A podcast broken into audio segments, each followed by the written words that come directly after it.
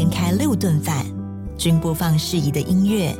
晨八点是早餐，十一点是便餐，十二点是午餐，随后是下午茶、晚餐和宵夜。厨房旁边的冷藏室有大量的新鲜食物、鱼肉、海鲜、罐头、珍馐，以及每天以人工复制的有机蔬菜水果。酒库中储有欧亚各国的名酒。各位听众朋友，大家好，欢迎收听联合开趴独享时光单元，我是这一集的主持人陈英哲。刚刚这一段出自小说《幻城》，出自一位传奇建筑师的笔下。二十世纪中叶之后，台湾许多重大符号式的建设都一定跟他有关系。虽然无论最后选定的是不是他的作品，那大家一定有印象的是国父纪念馆、外交部大楼。台大学生活动中心，那如果有去过中研院，里面很多大楼也都是他设计的。他是王大宏。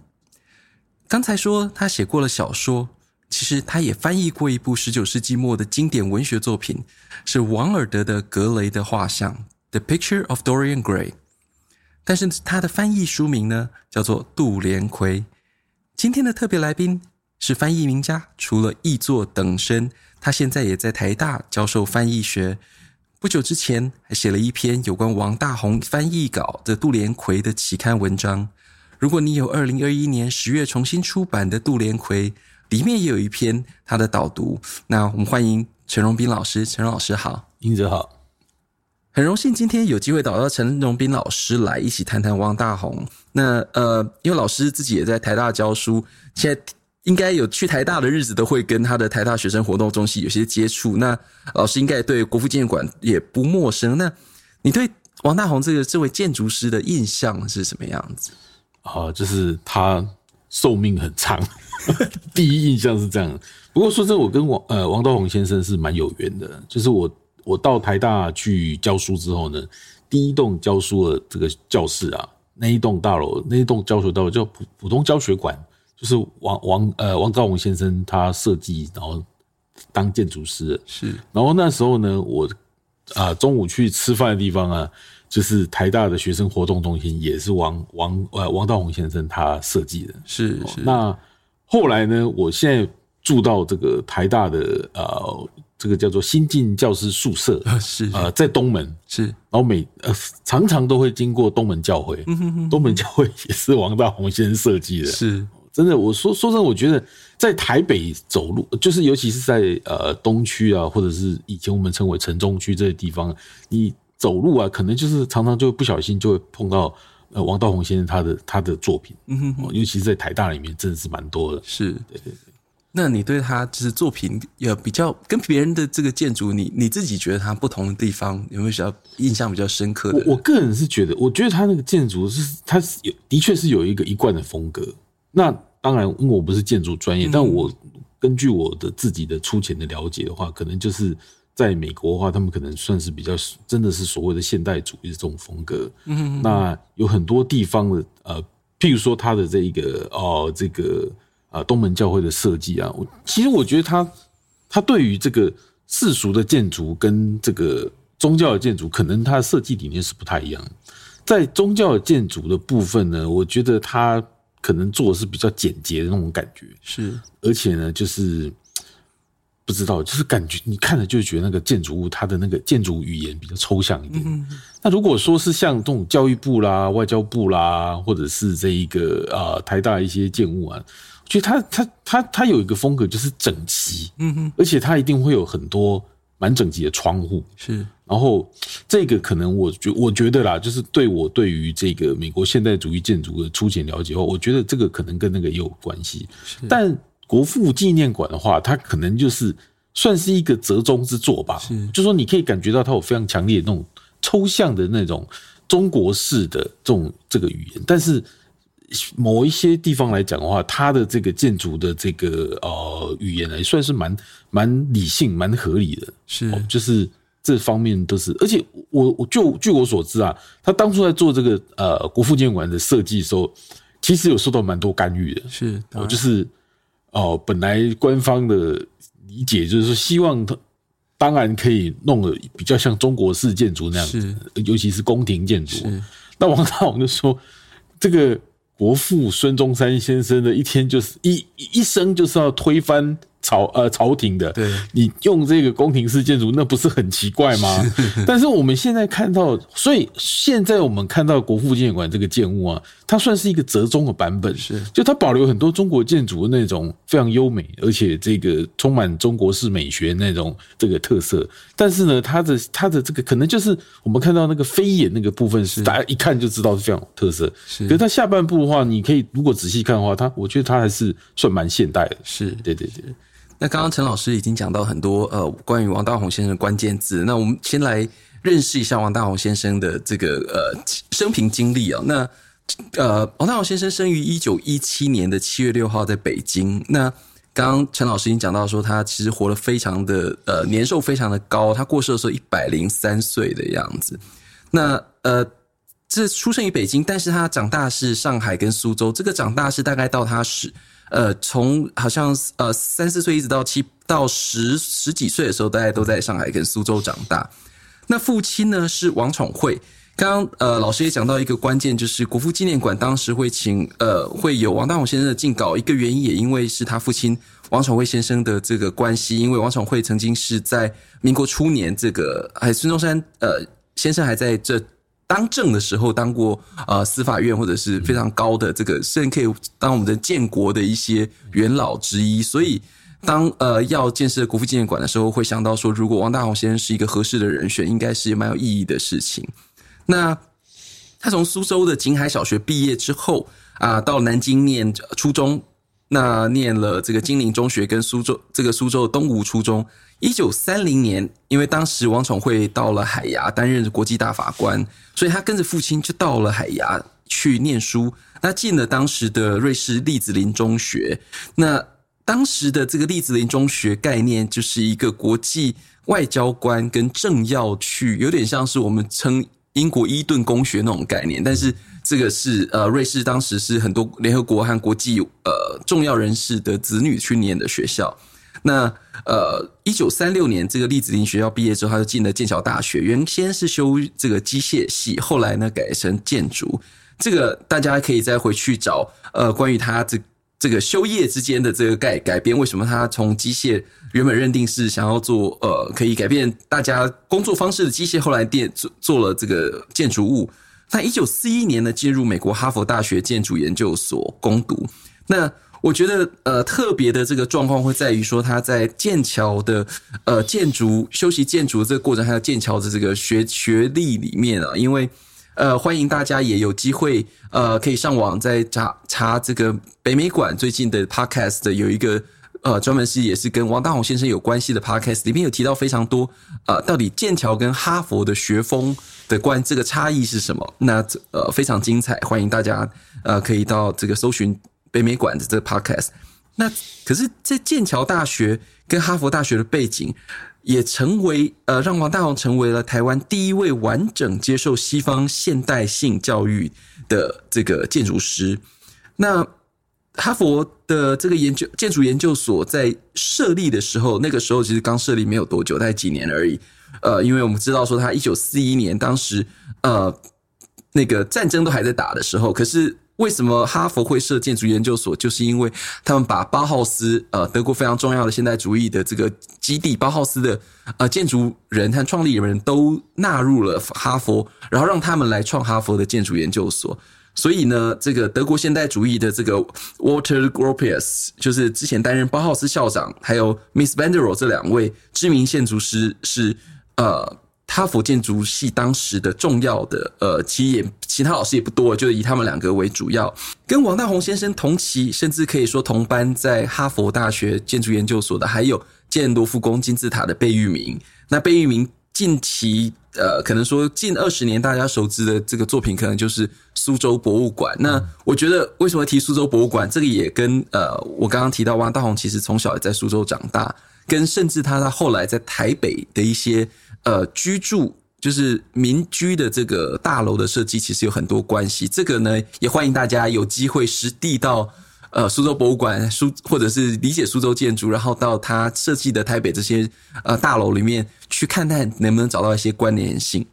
那他也跟呃 Philip Johnson 非常重要的现代主义呃建筑师是同班同学。那甚至呃大家也知道的是，当时王大鋐这一建筑研究所毕业的时候是全班第一名毕业的。那 Gropius 跟 Van der Rohe、Smith Van der Rohe 这两位呃老师，在王大宏离开哈佛之后，一直到他到台湾之后，其实都还保持有非常紧密的一些书信跟这个呃沟通联系。不过，王大宏在呃一九呃五五零年代左右到台湾之后，就没有再出过国了，一直要到非他年纪非常大的时候。那以这个有一点比较是呃。课外题，那老师，你觉得这件事情你有什么？你有什么？你觉得怎么会这样子？或者是对他有什么影响？其实我觉得王大宏这一位呃建筑师啊，他他跟一般建筑师不太一样的地方，就是他同时具有文学家跟哲学家的这个特质。他那个气质真是太特别。我们光从他翻译的这个杜连奎跟他的这个换乘这些作品面，你可以知道他所受到的这个。中国跟西方思想的熏陶是非常的，等于说是已经是整整个都融入他的这个思想里面去。所以刚呃英子有讲到，就是他说的呃你说这个苏州跟他有非常紧密的关系嘛？我记得我那时候在写呃王大鋐的论文的时候，他里面有提到一件事，就是说苏州对他影响是蛮大，就包括他童年的时候，他他的祖母，他他童年的时候是跟祖母，因为他爸一定很忙嘛。然后他跟他跟他祖母相处时间比较多一点，然后他就常常在他们家里里外外这边玩，所以他说他的建筑设计有很大一部分受到苏州的建建筑的很大影响。是，那我们知道苏州的建筑呢，就是会有很清楚的这种内外，还有这个呃这个庭呃庭院跟这一个山水的这种概念。是，那很大程度上他都把这些东西啊用西方式的。的这个建筑的这个原则原理去把它做一个重新的诠释，是，所以我觉得，比如说他的建建，他他他虽然做很多现代的建物，那但是他的很多建建物里面都会有中庭这个概念，那这个他说他就是从苏州的建物里面学来的，是，而且王大鋐他的建筑啊，就是你会发现他真的是走在时代，我们刚刚刚在这个录节目之前，他就是走在时代尖端。我英哲，你有看过他那个？他帮淡水一个高尔夫球俱乐部设计那个建筑物，是是，那简直像是个飞碟。是，那他还有帮那个，他有做一个还没有最后没有盖的一个，就是登登月纪念碑嘛。那也是一个非常现代的这个作品。是那个作品，我就觉得跟他的这一个东门教会的设计就是有一点像。嗯哼，就所以我觉得他这个呃。不不光是这个杜连魁，那不光是这个换乘，我觉得他他的这个思考啊，真的是非常深沉。是，那我觉得这也间接导导致说，他到了这个台湾来之后，就我觉得是有一点像隐士那种感觉啦。嗯、那当然，他还是一样过着他那种怎么讲啊，就是非常精致的那种欧美式的生活。是，那当然我们也不能说他格格不入啊，因为他其实参与非常多建。建筑活动，对建筑的这个还有文化活动，是当年杜连魁啊翻译出版的时候啊，其实是在台湾文化界是非常轰动的一件事。是，我甚甚至当初这个高信江先生还帮他写序，所以我觉得呃说他是隐士，当然也不为过，但是呢，他可能算是我们说大隐隐于市吧。嗯哼，我说他他不出国，但是呢，他把很多好的东西带带到台湾来。是啊，诶。其实刚刚老师也讲到了一些呃关键字，但是我觉得我们要我要来呃讲一下为什么今天私心的是哦，今天是找陈荣斌老师来讨论王大鋐，而不是找一位建筑师来讨论王大鋐。就是他外显于我们看得到的这些建筑的东西，我觉得呃大家可能在呃看得到呃国父纪念馆等等，这些都已经亲身在里面体会过，可是。到底王大鋐先生内心世界或他在想什么？刚刚呃，陈老师有讲，他是一个哲以一个哲学家概念在在存在或者在做事情的人。可是我们其实很少很少看到他到底在想什么，因为呃，我其实在他晚年有呃这个换乘出版的时候，有一度有跟他见过两次面，一两次面，但真的是一个字都没有说。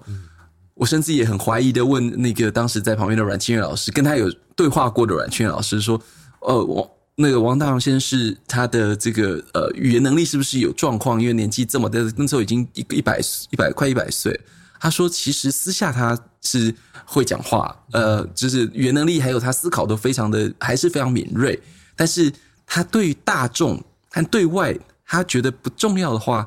他不讲，而且是从四十几岁就开始的习惯。其实王大閎先生还是有一些发表过的文章，但是他出呃，我们后来有集结在《银色的月球》这本书里面啊。那但这本书可能这呃库存或者图书馆的存量不多，大家有机会去看看他的文章，自己写的文章，跟我们今天要讨论的这两本翻译跟小说是完全不一样的东西。这个呃之后我们也可能等一下会一起谈到。但是我们今天讨论他的内心世界的话，如果没有换成跟呃。杜连奎的话，可能我们真的不知道他到底在想什么，因为这两本书可以说把他的一些真实、最真心、最内在的东西挖出来，放在桌上让我们看。那可是为什么陈老师你会想要做王大宏先生的文学跟翻译的研究呢？这个这个哦，一直 long story 啊，真的是。其实本来我是不知道杜连奎这本小说的，但但是因为我那时候在呃开我在博士班的时候。呃，开呃修了一个论文写作的课，其实那就是为了博士论文撰写做准备。是，那我的老师，台大外文系的教授，呃，张汉良教授，他跟我说：“你你如果要看《The Picture of Dorian Gray》的话，那你一定要看一下杜连奎。”那为什么我会看《The Picture of Dorian Gray》？是因为我那时候在研究。啊，十九世纪末的时候，英国跟法国这两种不同文学之间的这些交流，是那包括呃，Baudelaire 还有这一个呃 Wilde 的这些作家。他们的这些作品之间啊，都是相互的之间有一些影响。嗯哼，尤其是我们看到的《Picture of Dorian Gray》里面提到非常多法国文学作品，是，像这个呃，Gautier 还有这一个 Huysmans 啊，这些小说家，法国小说家的作品都有出现在这个杜连魁里面。那当然，我们知道这些这些作品呢，后来在这一个呃杜连魁的翻译时候啊，都已经被。啊，这个叫什么？就是被被置换掉了哦。比如说，狗迪尔他写的那个的呃手的研究，是他他有写他他里面这个 Dorian Gray 里面他有引用到这个狗迪尔写的这个手的研究，但是呢，后来被王道文换成了李后主的《菩萨蛮》。那当然，这个是这这已经不是翻译，这是改写哦。那但是那时候呃，张汉良教授他就就他就跟我讲说，可以，其实你可以去。看一下这个东西，那当然一方面就是为了要去看说为什么杜连奎呃跟这个多呃跟多伦贵之间呢有一种既相似但是又不一样的关系。是，的确没有错。杜连奎呢，他这个小说年是用台北当做这个背景，是。然后原作 Dorian Gray 呢是用伦敦当背景。那我们可以非常看的，当然呃这个。这个这个我要再插出去讲，先讲一件事，就是王先生他曾经说过，他他觉得他自己中文程度不好，嗯哼，所以当初翻译呢是为了要练中文，嗯哼，那当然我们觉得都是他是过谦的，嗯哼，那所以那个有就好像有人主张说啊，就是说如果他真的要练中文，那用同样主题的这个啊、呃、的这个呃作品来这个做练习的话，他也可以去翻译一些其他这个。主题蛮相似，比如说浮士德那些作品是，但我个人是觉得 Dorian Gray 这个作品的确就像，的确就像你刚刚讲，为什么他要翻 Dorian Gray？这个是可以反映出他内心的一些想法。因为呢，一来就是伦敦跟台北在结构上有相似，嗯，就有东区跟西区是。当然，刚刚刚开始，呃，王大宏他刚开始在翻译跟改写杜连魁这个小说的时候啊。那时候台北还没有东区这种说法，是，但是他已经可以，就像高信江说，他说他已经可以预言到说东区快要出现，是，然后西区快要被取代，是，我就是我，其实像我小时候啊，我那时候小时候大概是一九七零年代嘛，那我那时候就是我们那时候西门町都还算是蛮热热闹的，是是，那后来就渐渐没落，是。所以呢，我觉得我真的觉得，呃，王道宏先生他是一他的眼光都是划时代的，他可以预言说这个东区跟西区之间的这个区别。那他觉得伦敦这个这个城市呢，如果把它变成台北的话，这的确是有一个相似性。台北东区呢，相对于呃呃伦敦来讲，就是伦敦的西区 West End。对。然后台北的西区的话呢，相对于伦敦来讲的话，就是台北呃，就是伦敦的 East End 哦，东区。那当然，当但是它有一个呃，等于说，但我那时候在做论文的时候，有一个非常重要的主题，就是说这样子一个改写呢，会导致一个原来的主题就不见了，就是。因为王尔德他当初在写 Dorian Gray 的时候，他比较强调的是，当然东西东区跟西区之间的联系那是一定要的，对。但他比较强调的是巴黎跟这个伦敦之间的关系。是。那把这个啊 Dorian Gray 改写成杜连魁之后呢，那反而就是他带出了一个新的主题。是。这个是一般。呃，一般人比较没有去注意到，就是他这个什么叫新的主题，就是他看到一个新的东区出现，是，然后旧的西区啊就没落下去了。是，那相对于伦敦来讲，伦敦就没有这种情况，因为西区没有，呃，西那个伦敦的西区没有没落，然后东区没有兴起，所以说没有这种新旧之间的这个对比。是，那另外一个事情就是说啊，他把这一个很多他觉得非常重要的这一些。这个欧美的这些文化东西，把它放到这个呃，在这个杜连魁里面去写。那他写方式呢？他主要是要强调一个非常重要的概念，就是他觉得文化的精致度呢，对于人类生活影响是非常大。他觉得呢，美国的文化非常粗陋。是，他他他在杜连魁里面假借着这一个剧中人的这个，当然这个 Oscar Wilde 他当然原原作不可能有这些这些话。但他假借杜连奎里面他所改写出来这些角色讲出这句话，他说美国的文化终究呢还是比较粗陋一点，是，所以呢他他觉得那因为他你那个杜连魁里面他有一段就安排说杜连魁跟这个啊吴腾啊是。就是杜连魁的朋友，在原作里面是叫 Henry Walton，嗯，那他把它翻成吴腾，对，那吴腾这个角色呢，我们常常有人听到人家说，所谓吴腾就是不会疼 哦。没有痛感，是麻木不仁的一个角色，是因为他家实在太有钱，然后呢，他过生活太优渥，所以常常表现出一副非常厌世那种感觉。那但是就是啊，在杜连魁里面呢，就有一段他是设计说呢，吴腾跟当然这是在奥斯卡·威尔里面的。原作是没有的，就有一段，他就设计说，吴腾跟杜连奎他们两个联袂到美国去这个呃访问，是。呃不是访问，去去玩呐、啊，去游玩，然后先到纽约去去散心，对，对，去散心，然后呢，呃，到了纽约之后呢，这个呃，他们其中一位就说，这个纽约啊，虽然说是一个富贵之家，可是呢，就是没有什么文化，是。啊、呃，文化非常粗陋。然后到了华盛顿之后呢，他们觉得华盛顿好一点，嗯，但是呢，呃，华盛顿虽然说是就是华盛顿是法国人设计的啦，哦，就是法国人设计出。你们如果有看去过华盛顿，你看出他那个棋盘棋盘状的街道，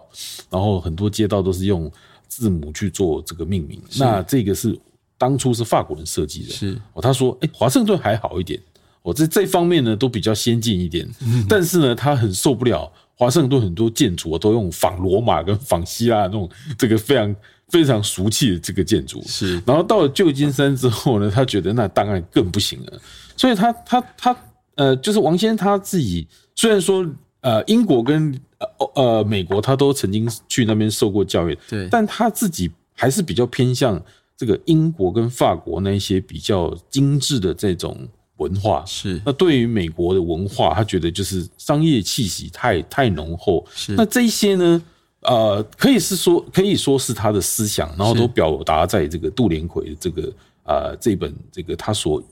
翻译兼改写这个小说里面。是对。然后呃，其实刚刚我我觉得我们也帮读者补充一些脉络，就是杜连奎呃，就是《Picture of Dorian Gray》格雷的画像的故事原型，这是一个呃。画家他画出了一个当代最最美的男子的这个画像，但是这个男子出自出自于非常阔绰的这个家世。那他在被画像画完之后呢，他突然这个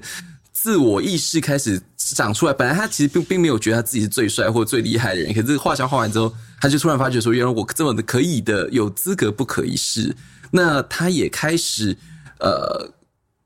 对于一些呃，做出一些我们可能现在或者是当时也是对社会造成非常严重的一些破坏，或者是一些甚至杀人放火，这也是真的啦，杀人放火等等的事。但是他的外表却一点都没有变化，但是帮他画的那幅画像呢，却呃逐渐在凋零或者呃丑陋，呃年年纪开始在增长。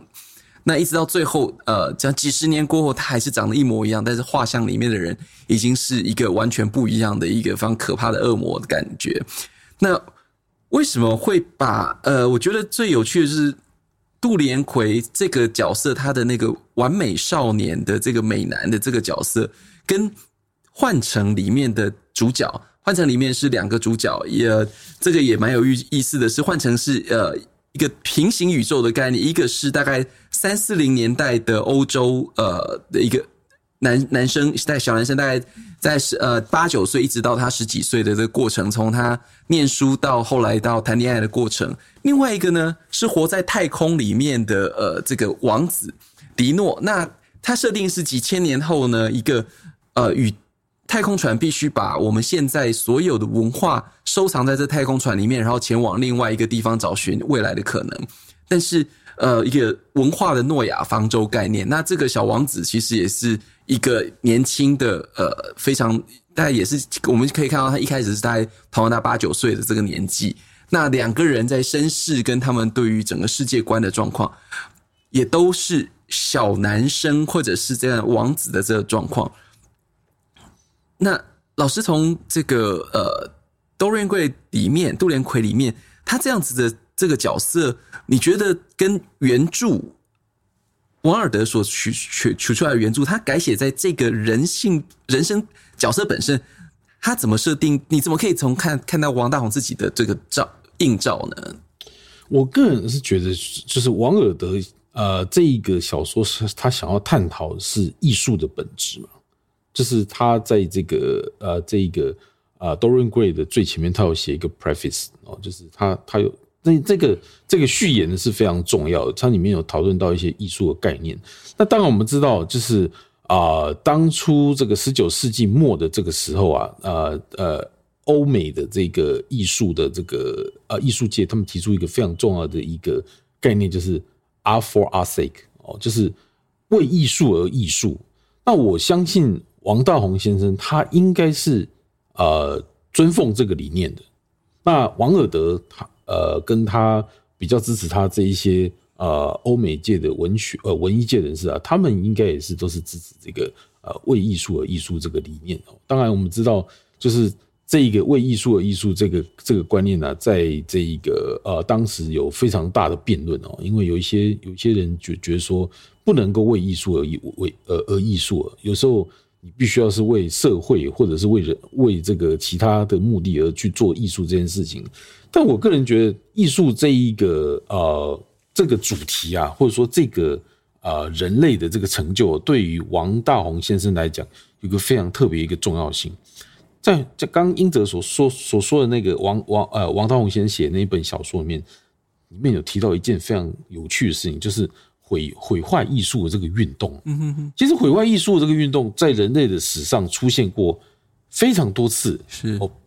不不只是在这个书里面讲的那样的一个虚构的一个毁坏术艺术运动，文化大革命也是毁坏艺术运动。那但是我觉得，呃，王先他还是站在艺术的立场，他他觉得艺术是人类最高的价值，除了他他我我我我我觉得啦，就是说。道德或者一些其他的事，他他他觉得最高人类最高的价值就是文呃文学跟艺术，那甚至呢艺术的这一个价值是高于文学的，那所以他一直在强调说这些呃不管是这一些这个呃文化，就是社会的文化，或者是这一些这一个啊他的这个建筑的作品呢，都是要有一个非常精致的一个啊艺术的这一个倾向。在后面做支撑哦，所以所以我觉得这个如果反映到幻城里面所所呃这个的那一个他所虚构出来那个毁坏艺术的运动的话，其实我觉得就是他就是要讨论艺术的永恒价值，呃，艺术的永恒价值这件事情。是。哦，我觉得对他来讲，可能艺术是最高的价值，但是我觉得。在这个幻城这这呃这个呃小说里面呢，其实我看到的是另呃也是一个非常有趣的一个话题，就是刚英哲说它其实它是一个啊、呃，算是在结构上是一个双元结构。是，它一部分是在讲一个呃，这个一个小王子，他搭乘美美杜莎号这个太空船，然后漂流到太空，不知道什么地方，因为他最后说。最后，他们还在讨论说我们到底要去哪里？没有人知道，对，包括小王子老师都不知道，对，所以最后没有一个确切的答案。但是呢，就是一部分呢是呃，他们要漂流到太空一个呃未知的一个目的地。对，那另外一部分的这个第二元的这个结构，就是小王子他在这一个太空船上呢，他要写一本回忆录，是什么回忆录？他不是写自己回忆录，他是写他前生的这个记忆的回忆录。是，那这个牵涉到一个非常重要一个哲学问题，就是这个啊、呃，我们知道希腊哲学呢，他们里面有就有讲说，这个包括苏格拉底，苏格拉底就是说，他他说啊，我们的学习任何学习活动都是在回忆前生的知识。是，所以呢，这个也是一个。算是一个永恒的主题吧，所以我觉得他非常他非常重视永恒这件事情，是就包括知识啊、艺术啊这些呢。王先生对他对他来讲，他觉得这个都是永恒的价值，是人类人类社会最重要的事情。是，我觉得这个呃，其实刚刚老师讲到说，他对于永恒的这件事的追求，还有他在呃回想说他前世的这个记忆，但是我觉得我们刚刚是想回回顾记忆哦，但是。我觉得在呃，不只是换成，其实连杜连奎也是，他对未来的想象，甚至是非常极端。呃，我们可以说是所谓现代主义性的未来想象，因为现代主义跟未来一直是完全是紧密结合的。这件事情其实也是非常的精确的。呃，在这两本书的明就是精确的出现。那例如像是王大閎选择用太空船这个美杜莎太空船的这个概念，就是。把呃未来的这个可能现在一切都毁坏，而但是我们必须要掌握我们该留下来的东西，也送到未来这件事情，是王大閎他其实我觉得他是有执着的。那在这些执着里面，他回忆了过去。哦，那为什么要再讲未来的原因？是因为我们常常都会说，王先生刚陈老师有讲，王先生是一个呃。走在非常前面的人，我们一直到现在问很多的建筑学者，或者是问很多读者，他们他们都会说啊，那王先生走的都都很前面，我可能追追不上了。那包括当然他在以前欧美受过的教育，或者是他在小时候，呃，当时那个时候是真的是，我觉得我们要如果用历史的观点回到那个时代来讲，那个在还没有什么现代想法的台湾的时候，他已经是比。真的是走在全世界的最前端，因为他跟全世界最聪明的人、跟最有权力的人在一起，在学校念书，在不管在中学，那在苏州的时候，他是基本上住在这些豪宅庭院里面的。那这个这个想法跟我们现在看到的，我在台湾的我们生活是可以是说完全不一样。那为什么要提这个？是因为换乘里面他对于生活的描述。其实跟杜连奎里面的这个，不管是 Dorian Gray，或者是里面他的对应，呃，比较可以说是穷画家的这个贝席的这些关系，其实也可以是他对社会观点的一些状况。那老师觉得他在生活的描述，呃，这件事上面，你觉得他超脱，或者是他呃，跟我们所习惯的这些生活，你觉得他有什么样子的观点吗？其实我觉得他主要还是要提倡精致文化这件事上面。嗯，但我你刚刚说预言这件事，我突然想到一件事，就是他的这个杜连奎的这个开头啊，他做了一个哦，这个原作的呃《The Picture of Dorian Gray》里面没有的一个一个宣誓。是，就原作呢，最开始是描述这个 Basil 呃的这个画室是的那个内外的那个景观。但是呢，在杜连奎这个啊小说里面呢、啊，他一开始最重要一句话就是一台马力强大的戴姆勒，嗯，然后从敦化南路转进仁爱路，是。这一句话，这个这一句话我那时候琢磨了非常久，就是说。哦，我们知道，就是那时候台湾还没有戴姆勒这种车子，是没有人进口，是。然后这个戴戴姆勒其实就是克莱斯勒啊，就是他克克莱斯勒下面一个副牌，是。那但是呢，这个王大宏先生听说他开过非常多好车，他他是。他是很喜欢开好车的，就是跑车或者是非常名贵的车，他都有开过。那他把这一个那时候台北还没有还还没有诞生的一个非常。啊、呃，这个现代化的一个东区的一个场景啊，嗯，把它描述出来，嗯，我就是从敦化南路转进仁爱路，这短短这一句话呢，就把那整个未来的那个场景都把它描写描述出来。我甚至觉得他选敦化南路其实是有道理的，嗯，就是说，我觉得他那时候所看到的是一个要跟国际接轨的台北，是因为松山机场走敦化北路，然后。一直往南走，对，敦化南路那转仁爱路，所以他的所有角色全部都住在这一条仁爱路沿线上面，是，就是敦化南路啊、呃，跟这个仁爱路口，然后一直延伸到杭州南路，是，哦、呃，就是我现在住那个地方，嗯、然后呢，再到这个啊、呃、东门这个地方哦，所以这个这整个这个设计啊，都是在他非常清楚的这个概念里面，而且啊，我觉得他借由这个。啊、呃，翻译跟改写 Dorian Gray 把它变成杜连奎这一件事呢，他也说出了非常多他想要说的话哦，比如说他对于这一个台北市或者是一些其他城市有哪些不满的地方，他都把它讲出来 哦，包括像他觉得说这个哦，台北市用什么仁爱路啊，或者是信义路啊，这些路啊，就跟。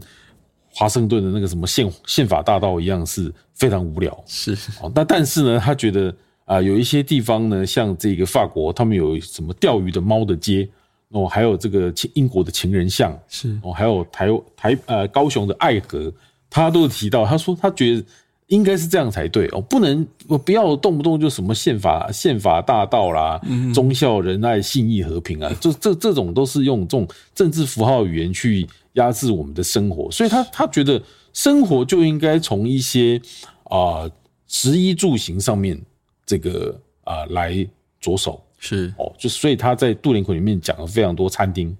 然后有非常多对于食物的描写，哦，对于美酒的描写，哦，那对于一些这个他觉得生活应该是怎么样的这种样貌的这个这个细节的这个描写，我觉得呢，哦，包括还有那一些这个。那个呃，杜连奎他家的这个室内的那些摆设啊，是中国的这种呃古董家具啊，这些相关的这些描写，我觉得他都是要把他心目中那种这个细致的生活、细致的文化生活的这个样貌，把它。呈现出来，而且他觉得文化跟生活是不可切割的。是对。其实刚刚老师在讲说那个敦化跟仁爱路哦，就脑子已经浮现了王大宏建筑地图哦。因为刚刚讲的松山机场的第一航厦，到那个呃敦化北路上的粮食大楼，呃，在那个呃敦化长春路口，然后再来就进到了仁爱路，就是他的国父纪念馆的仁爱路的这个大门，一直到呃，你可以说到呃外交部那一边的那个，嗯、其实。这真的也是他在建筑轴线上的一个设计出现了，真的是这也非常精彩。那呃，其实那个刚刚我要讲的，这是另外一个更民生的这一块，就是杜连奎其实他不只开了戴姆勒而已，他里面还开了那个劳斯莱斯的 Silver Phantom。对对对，我我看过一张王大宏先生跟 Silver Phantom 的合照，对，这个我也看过那张照片，就是真的。但但那他是在呃法国的时候跟那张照片，就是那。照片在法国拍的，对对对。那其实呃，在呃，我在其实我自己是刚好换成这本书在做翻译的时候，呃，我这针对了原稿跟这个中译稿之间，我是其中的一个校对啊。那所以我是当时就有幸是从第一个字看到最后一个字，呃，这个原稿。当时呃，这个出版社也非常的有毅力跟呃特别的设计，吧因为王大宏先生的这个原稿其实本身是一个文本，诶我想，我想讲一个比较有点不太客气的这个问题啊。老师觉得它换成在文学价值上是如何？我觉得文学价值的话，可能因为基本上我我个人的我个人还是觉得说，文学就是要说故事，是。那他那个故事没有说的非常完整，是。我就是有一点像是散论似的，是。他每一其实他每一篇都很好看，是。你可以说它是散文集，是。他每一篇都要讨论一个他觉得很重要的。哲学、文学或艺术的的问题，现在蛮像希腊哲哲学概，其实希腊哲学家讨论这种方式。对，我觉得算是散论啊，就是，但是可能一方面可能就是他他其实就是建筑师，他不是小说家，没有能力把这个故事把它串起来。但我觉得他他的那个基本的那个故事啊，就是这种双元结构的。其实我觉得双元结构的这种写法，在这一个呃。这个怎么讲？这在文学界里面是非常普遍的，是。但是，就是你真的要把它写非常好的话，其实很困难，需要一定功力。对，但是而且我觉得他是不是他本来就没有打算要出版啊？这个哎，要赶快帮王王先生，虽然过世了，就帮他 这个捍卫一下。就是其实换成是他从呃二长三十岁写到九十岁都还有改过稿。是是是。那其实最后出版的这个呃章节顺序。不是他个人原本的计划，因为是王秋华老师那个最后翻译的这个诶，也在前几年过世的王秋华建筑师，呃，跟他在生前跟王大閎先生两位呃非常好。然后他第一个是翻译了整本书，然后他是第一个定稿这整个稿子顺序的人，所以其实可以说这个是你如果说到现在可以说这是两个人合合作的作品，在中文版上，那英文版上，呃，他在。从等于说写了四五十年的这个小说，所以在前段跟后段的这思考，当然你说因为里面他在考量这两个女男主角的这个人生是的确也有跨了很长的一个时间，但是因为他写作的时间这个长度，所以也导致了呃，我觉得他在想象上每一个章节安排上是有落差的。那其实如果你从英文的这个原稿的呃句子去判断的话，他其实呃可以看出他年纪的差别，就是他在。早些年的这个文字是有一点点稍微花俏一点点，嗯嗯，那这个花俏的状况，呃，句子可能会稍微的长一点点。可是越到后面，呃，因为谈情说爱，虽然这个也不能说不花俏，但但是那个状况，你会觉得跟早年的那个呃同同小朋友的那个同志的那个感觉，跟后来他在谈情说爱，甚至我觉得他呃为了要避免一些。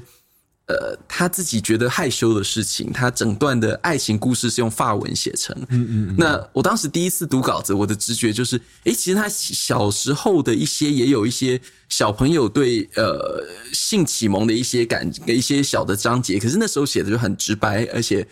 呃写的，当然他的这个道德观也在里面。可是到长大，他年 年纪增长大，想要去找女朋友的时候，那一段的这个写法，好像就是为了他用英文写的话，他会。觉得害羞，或者是有一点羞愧，所以他决定用法文写那一段。当然，在校对和阅读过程，就是造成非常大的这个困难，因为对法文不够不熟，那必须就是用中文译稿跟呃，就是查字典的方式去看完。那这个是我觉得王大閎在呃刚刚解导师说，诶他这个呃小说的这个文学的成就上，可是我也有一点想要呼应这个陈老师是呃。我觉得真的就小说本身一整本的话，它对现在的读者看起来的确会有一些吃力。那这个吃力，我自己觉得会是限制在我们跟他的这个世界观跟价值观的这个差异。但是如果把它当成我们想要知道到底王大红在想什么，和他过在过去的这其实这本小说，我觉得可以甚至可以涵盖他十岁到呃一百岁的这个人生过程。这这九十年的时间，他的心路历程或的内心到底跟我们外界的差异度到什么程度？其实，在《幻城》里面有非常大的一些呃显露。那因为杜连奎毕竟我们看到以为觉得是译稿，虽然刚刚老师已经讲了，我们在刚刚在呃节目前也在讲说，王大宏先生对于名词是有非常执着的这个意识在选字的。例如，他写戴姆勒从敦化呃北路转到仁爱路。他这些名词，他写了戴姆勒，写了敦化北路，写了仁爱路，每一个名词的背后，你都可以想象他有非常精确的想象。可是很可惜，是我们只看到他这一句话这样写，没有看到他认为的仁爱路是长什么样子，他认为敦化北路代表什么意义。在《幻城》里面，这种事情更多了。例如，呃，我们刚刚在前节目前面有提到说，他在解释一个饭桌。我在看这个小说稿子的时候，我在看这英文稿的时候，那个饭桌的这一这这一个章节里面提到了，呃，起那个乳酪起司的这件事情，我真的是非常的惊讶于这那个稿子的，应该是写于在民民国五五十年五六十年左右的时间，它里面点出来的呃 cheese，这些 cheese 到现在可能台湾都还找不齐。那当时他就在在七六七十年前，他就开过了这个 Rolls Royce，他就已经开过 Dam 那个 Daimler Chrysler，这这么多的豪车，这么多的生活细节，还有他在幻城里面也点出非常多的艺术作品，而且都是只是说啊、这个卢梭的画、罗丹的雕塑，这样直接一个一个像是丢这个百宝袋的东西，一个个丢出来。可是我真的很这时候。看到这些东西，我就很非常好奇，到底他丢这些东西后面的意义是什么？那所以，呃，说到文学的这个，我觉得他的文学成就对我来讲，就会差在这件事情他缺乏解释上。可是，当如果你以时间的对照来讲，在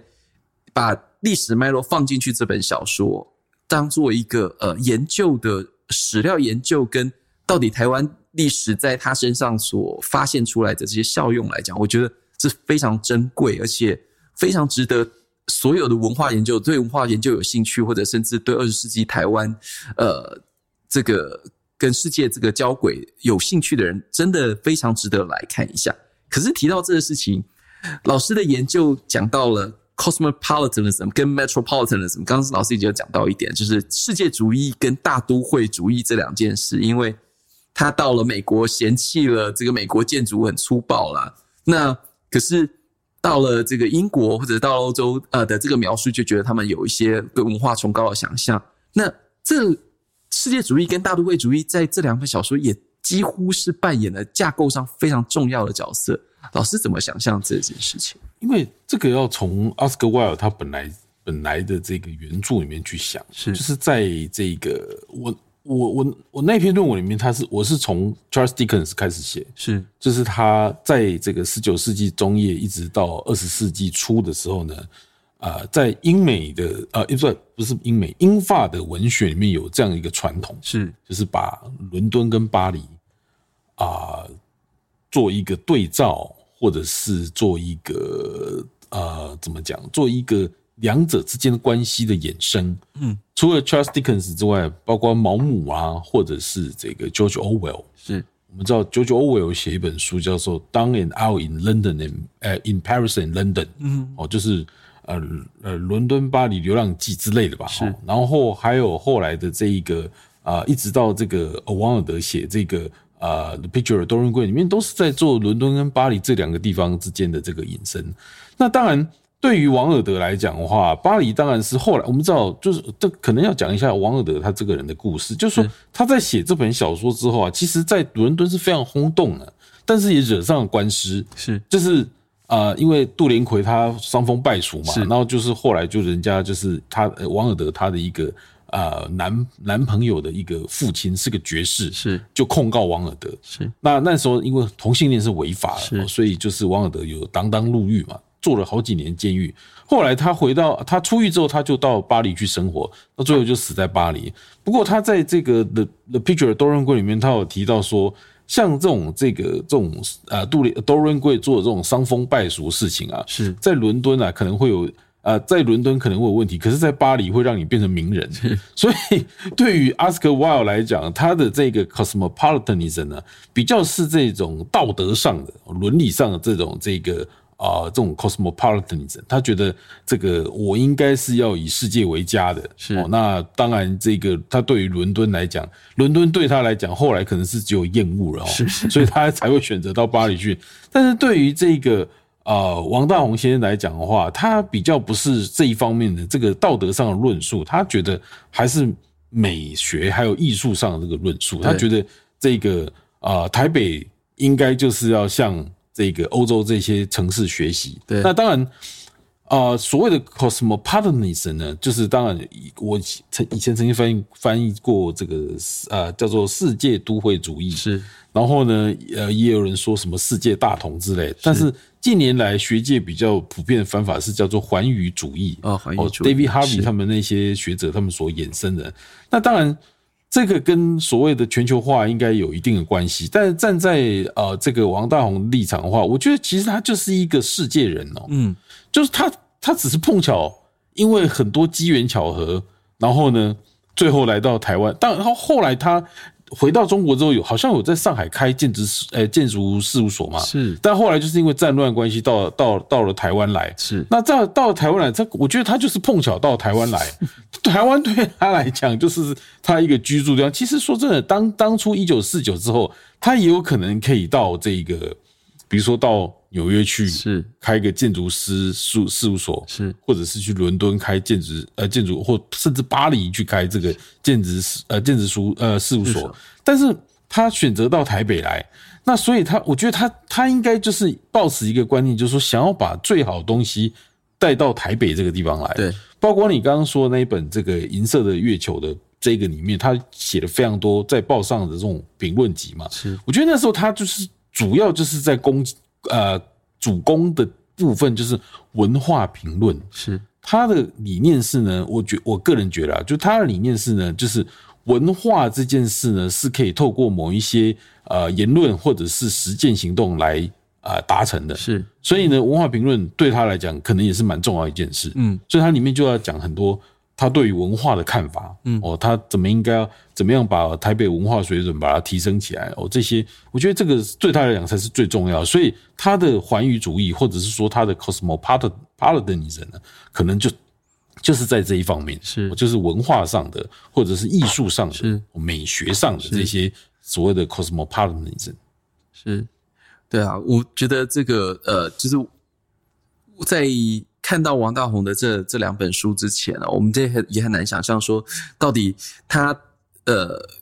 这个建筑的这个表现上，到到底对于这个西方的这个文文学，还有他在呃刚刚讲到，因为因为他对都会这件事情的在意，所以他把所有在城市里面，其实他也有盖过一些。刚刚其实已经提到说淡水高尔夫球场，甚至。诶，我在读那个杜连奎的时候，突然发现一句话，他自己称赞自己哦，就是那个他说那个当然了，现在淡水球场非常美啊，呃，杜鹃花正在盛开，然后如果不想打球，去吸吸新鲜空气也好，那他应该是在称赞自己的那个淡水球场的那个飞碟做的很棒，那个是一九一九六呃六三年的时呃六零年时建好，一直到九零年才拆掉的一个建筑，所以就是。也也告诉了我们，他对于他对这些呃都会生都会生活、现代生活想象的这些骄傲，其实也非常精彩的存在的。那我们在呃回到这个呃，我我想老师之前呃，因为其实我们一开始就老师就直接切入幻城了。那老师在看幻城的时候，有有哪些东西是你在看杜连奎的时候没有发现的吗？我我在看幻城之后呢？我就是，其实为了这次访谈，我把它重新看一遍。我其实我看到最前面跟最后面，它其实有一点首尾呼应哦。就是最前面的部分呢，它有行呃，它有呃提到说，这一个美杜莎这个太空船啊，有一点像呃鹏鸟一样。嗯，它其实它就是在讲逍遥游，是庄子的逍遥游。那后面呢，它有提到逍遥游里面的一些事情。嗯，那我觉得这个首尾呼应。这个除了首尾呼应之外，它就就是要去这个讲这个永恒这件事情。我们知道庄子的逍遥里面，也就是要谈这件事情，是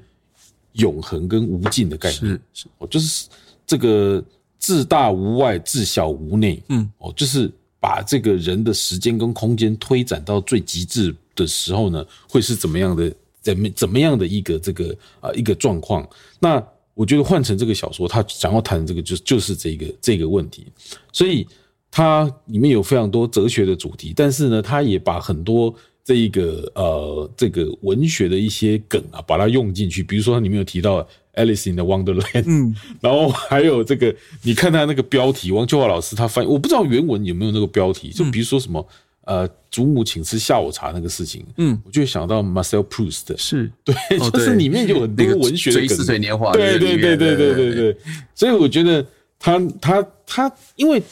因为他一直在吸收文学的这些养分，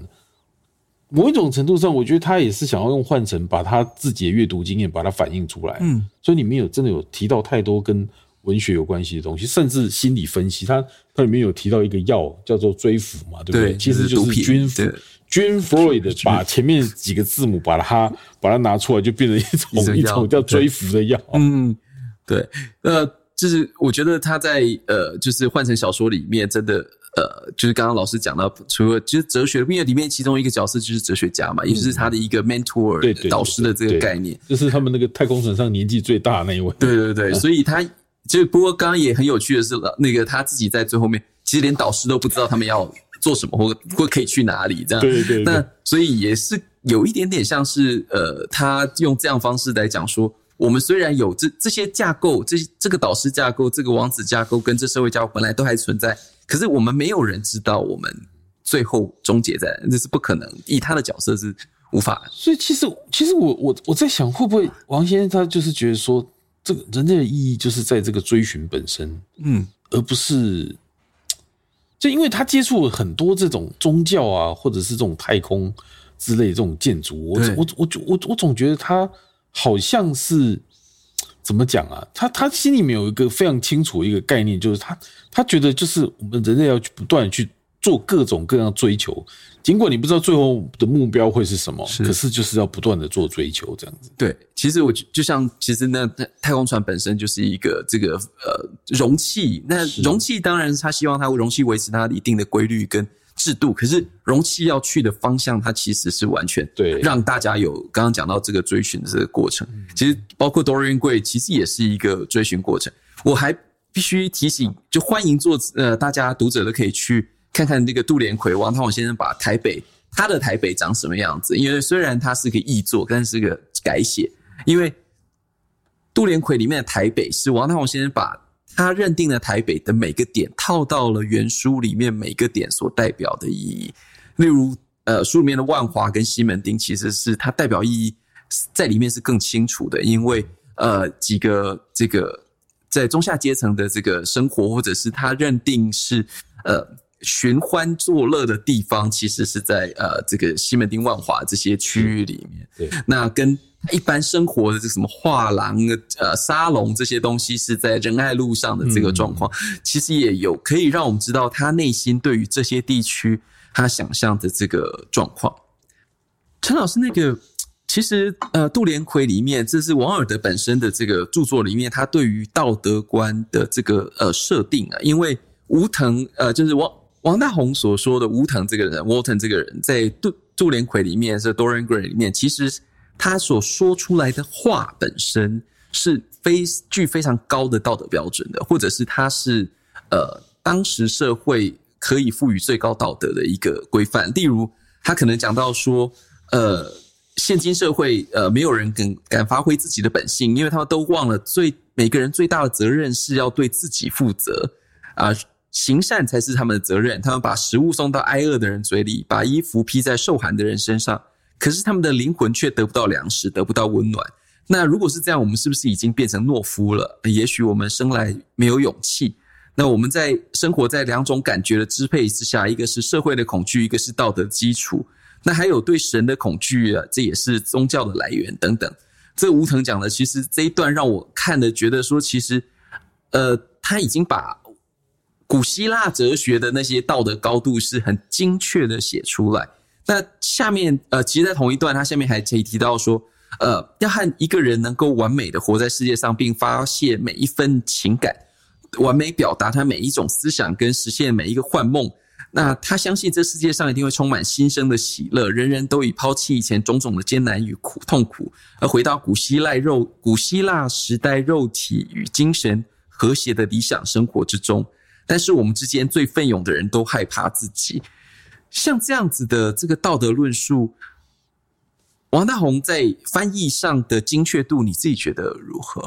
我觉得他可能不是这么的，就是我觉得他在这个地方啊，可能就是翻译是为他服务的。嗯哼，就他他不他不不见得一定要按照阿斯克威尔他原来的这一个呃的想法去写。嗯，所以这个可能如果。有各位读者有兴趣的话，可以去稍微比对一下。嗯，我觉得不见得每一句都是按照王尔德的原文去做翻译。嗯，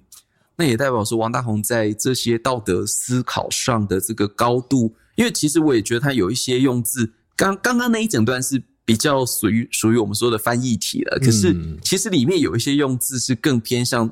传统中国思考的一些用字，也许没有那么艰涩的用字，但是。那个思考是传统中国哲学的一些呃思考，所以看到的时候，其实还蛮有感的。是说，你如果把故事架构拿掉的话，光看吴藤的这些，还有其实后面的呃，这个 Dorian Gray 杜连奎自己对于一些道德观、但社会观感的这个设定的时候，其实光看那些文字本身是非常精彩的。王大閎先生自己相信，人要有全面向的可能，意思是阮庆月老师前几年在跟他邀书稿的时候，王先生曾说，他希望自己人生中要写一篇小说，画一幅画，做一首曲子，这是他自己对全面向创意发展的期待，而且其实他都已经做到过了。当然，换成这一部小说是个手稿，是由王秋华老师从王大勇先生的资料里面自己重新整理过。终于让我们看到这本小说，很难得的今天可以邀请到陈荣斌老师跟我们一起从瓦大閎的翻译和文学创作来一窥这位这么重要的建筑师也是文化打造者的内心世界。谢谢陈老师，啊，谢谢英德，也感谢联合报数位版联合开趴的听众朋友，我是陈英哲，我们下次见。上网搜寻 vip.udn.com 到联合报数位版看更多精彩的报道。